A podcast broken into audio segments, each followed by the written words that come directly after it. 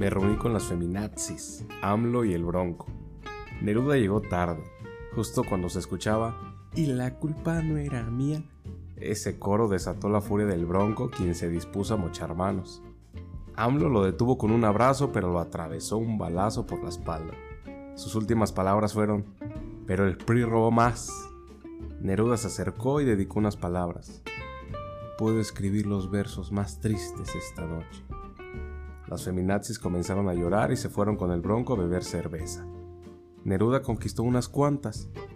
Mañana traeré gente menos sensible, refunfuñó Raúl, quien esa noche se emborracharía a leer el poema 20.